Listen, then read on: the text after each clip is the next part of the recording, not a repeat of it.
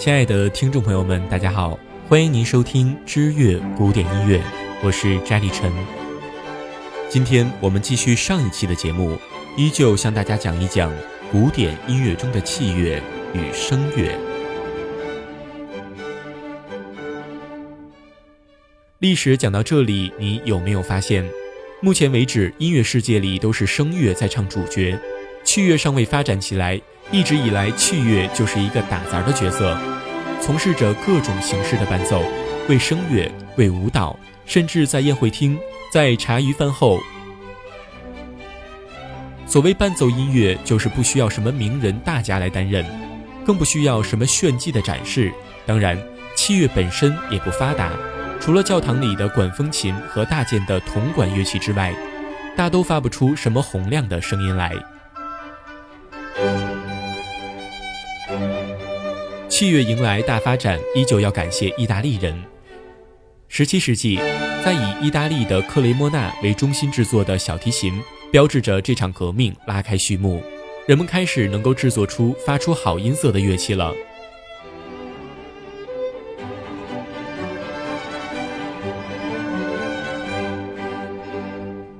起初是由于发声巨大，在路易王朝的宫廷里，小提琴被认为是狗肉包子上不了宴席，被排除在室内乐之外。但从另一角度来看，小提琴可以在容纳三百人乃至五百人的剧院里使用了，它终于有了自己的舞台。想想看，十把吉他都不及一把小提琴的表现力丰富，也因此小提琴成了剧院弦乐的主角。这个传统到了十八世纪被继承发展下来，从十七世纪末，优秀的小提琴演奏家开始涌现。到了十八世纪，器乐演奏家已经不仅仅局限在小提琴领域了。从此，器乐演奏有了跟声乐分庭抗礼的资本。十八世纪另一个值得关注的事情就是音乐会这种形式出现了。在这之前，音乐是不曾被人作为剧院之外的鉴赏对象的。不过，每一个剧院的休息日，无聊的王公贵族们会请来一些歌手唱堂会。后来觉得光是一个人或者一家人听太浪费了，就开始邀请朋友们一起欣赏。客人到齐之前，管弦乐团即兴演奏一曲，或者是大家茶歇。这跟现在的音乐厅、歌剧院设计的都差不多。你总能在那里找到喝茶聊天的地方。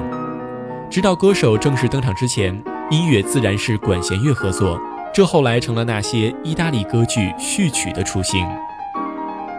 接下来，歌手登场，从正宗的节目来看，演唱的就是歌剧咏叹调，两三位歌手轮番来唱，这样可以持续一两个小时。对于演出结束之后不想回家的客人，乐团仍然会做一些即兴演奏。这成了如今音乐会正式曲目结束之后安可曲的由来，这就是音乐会的雏形。只是那个时候，声音依旧是绝对的主角，只有声音才是音乐的观点依旧根深蒂固，人们依旧把器乐演奏看成是小打小闹，不受重视。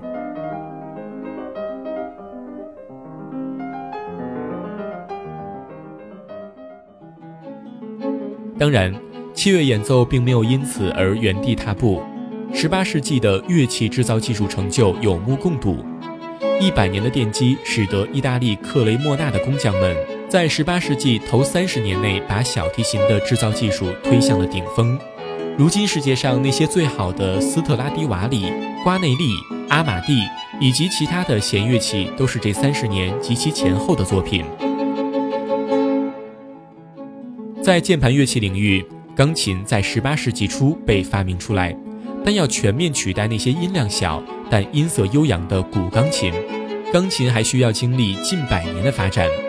相传莫扎特就不大喜欢钢琴的声音，所以他的大部分键盘作品其实是给大键琴创作的。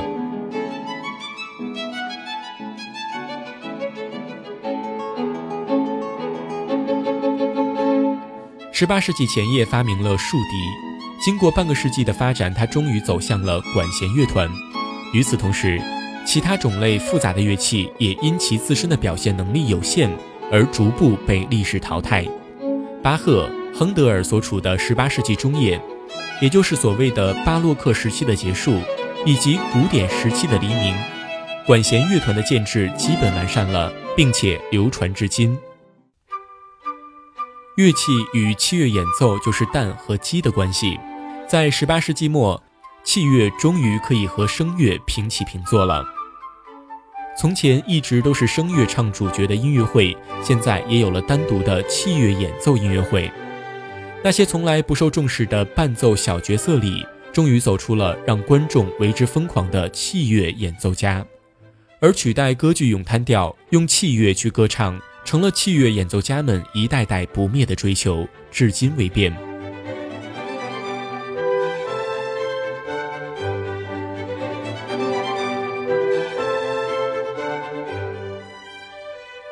取代咏叹调用器乐来歌唱的曲目，逐渐被人们称为协奏曲。协奏曲在意大利语就是指音乐会。难道咏叹调就是协奏曲吗？你肯定心存疑虑。不过，莫扎特那首著名的 G 大调小提琴协奏曲第三号，开始的主题跟他的歌剧《牧羊人》中的主角阿明达的咏叹调是同一个主题，这也算是一种佐证吧。就这样，器乐演奏终于在历经百年的舞台上扳回一城，为那些大部分只是在做伴奏、永远充当默默无闻的管弦乐团演奏者们增加了一抹亮色。纯器乐演奏终于不必再单纯的扮演序曲的角色，在歌剧开始之前，提醒观众们该安静了。在巴黎、伦敦这样走在时代之先的城市，人们开始越来越痴迷于管弦乐团的演奏了。这个现象在18世纪最后的二十五年里，巴黎和伦敦尤为明显。此时不得不提的一个名字就是海顿。他的器乐合奏音乐是在亲切简单的曲调和节奏上进行创作的，给观众一种沁人心脾的感受。这就是交响乐的萌芽。直到1779年，存在了大约三十年的德国曼海姆管弦乐团，在巴黎的影响下，成功的发掘出了交响乐的魅力。而当时的很多其他的维也纳宫廷乐团依旧扮演着序曲的角色。在你所学的音乐历史里。德国人把曼海姆乐团称之为曼海姆乐派，好像这又是德国人一项不可磨灭的贡献似的。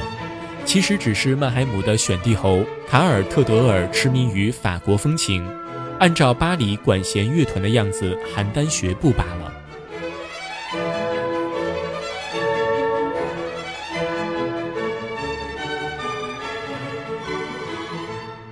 这一段时间里，法国闹革命了，莫扎特去世了，世纪更迭，新世纪里音乐会和歌剧从宫廷剧院里逐步的解放出来，市民阶层中的有钱人和知识分子加入了这场狂欢。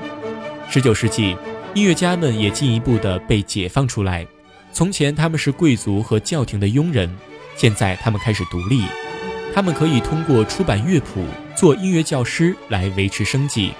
这样看来，音乐家可是自由职业者的先驱。贝多芬曾在维也纳贵族那里领过年薪，但他从来不曾被人雇佣过。肖邦即使在最落魄的时候也没有被雇佣过。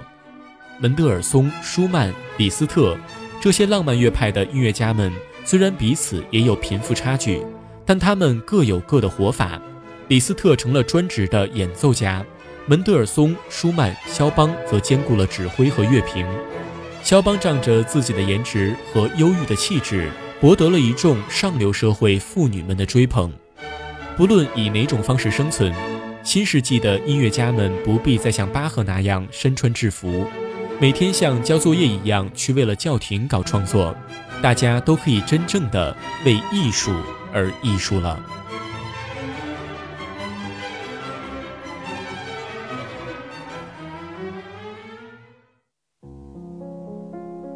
随之而来的是音乐面向市民阶层，出现了公演，李斯特、帕格尼尼这样的明星成了票房保障，自然收入是与知名度成正比，商业运作开始进入了音乐领域，演奏家也成了造星运动的对象。但此时音乐的主流依旧是歌剧，进入市民阶层支配社会的时代，从后宫和教廷解放出来的不仅仅是器乐演奏，自然还有歌剧。歌剧自然也不会放过公演这杯羹。那时候创作一首交响曲的收入，自然不能与创作一部歌剧同日而语。为何音乐家们都争先恐后的跟歌剧院签约呢？因为通过这样的合作，能让自己赚得盆满钵满。其中的第一人就是罗西尼，他三十七岁创作完《威廉退尔》之后就隐退了，随后直到去世的四十年里，都悠然自得，享受美食，过得轻松惬意，这都拜公演所赐。至此，歌剧终于和孕育它的母体贵族社会剪断了最后一条脐带，一头扎进了新兴市民阶层的怀抱。在罗西尼之后，出现了贝里尼、多尼采蒂、梅耶贝尔、威尔蒂，上演歌剧的剧院场场爆满，夜夜升平，成为19世纪上流社会不可缺少的社交话题。在巴黎，甚至出现了骑士俱乐部，里面年轻的贵族们不再骑马，不再冲锋陷阵，而是做护花使者，为那些歌剧、芭蕾舞剧中的女演员们保驾护航。到了十九世纪后半叶，喜歌剧盛行了，形成了一种被称之为轻歌剧的艺术形式，这也迎合了大众口味。这种更加大众化的娱乐在剧院中大受欢迎，成了法兰西第二帝国期间一种热门的商品。与此同时，德国的奥芬巴赫在这一方面也展现出了过人的才华，在维也纳和柏林，苏佩、雷哈娜、约翰施特劳斯的作品也层出不穷。这股风潮跨了世纪，直到一战。即便是一战之后，柏林的喜歌剧院依旧灯火通明。与此同时，喜歌剧传向美国，进驻了纽约百老汇。直到今天，百老汇和第四十二届为中心的几十个剧院，每晚都莺歌燕舞。能保持这样的上演率，目前似乎只有百老汇能够做到了。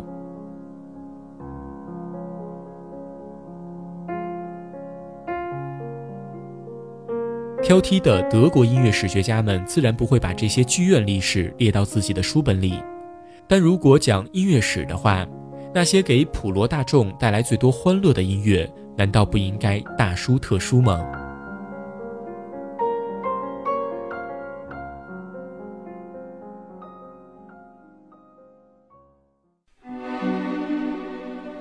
与歌剧、轻歌剧相并列的。欣赏音乐的另一个社交场所就是餐厅，那里出现的音乐自然就是舞曲了，包括圆舞曲、波尔卡舞曲等等。餐厅里，音乐成了烘托气氛的最佳方式。从这里走出了圆舞曲之王小约翰施特劳斯。如今在乐坛上，交响乐团是执牛耳者，但它的历史并不久远。组织管弦乐队为人们演奏音乐是19世纪末的事情。其实也只有一百多年的历史。就拿如今的世界第一牛团柏林爱乐来说，最初也是由一个叫本杰明·比尔泽的人组织的较大型管弦乐团在餐厅里进行演奏的。后来他经历了分裂独立。如果冯·碧罗因为执教时间太短算不上一个时代的话，那后来经过尼基什、富特温格勒、卡拉扬三个重要的时代才成为今天的样子。所以说。交响乐团在漫长的音乐历史中，其实算是一个新生儿。回望十九世纪初，伴随着器乐进一步改良，李斯特、克拉拉·舒曼为首的天才钢琴家，和帕格尼尼为首的魔鬼小提琴家，以及颇有号召力的管弦乐团们，开始了各地的巡演。他们带着浓郁的十八世纪的气息，而且掺杂着声音表演在内。声乐表演与器乐表演似乎彻底已经分道扬镳，不再出现于这样的谁依附于谁的音乐了。管弦乐队定期会举办音乐会，那是上面说过的十九世纪末的事情，而且真正有了影响力，那还要等到二十世纪。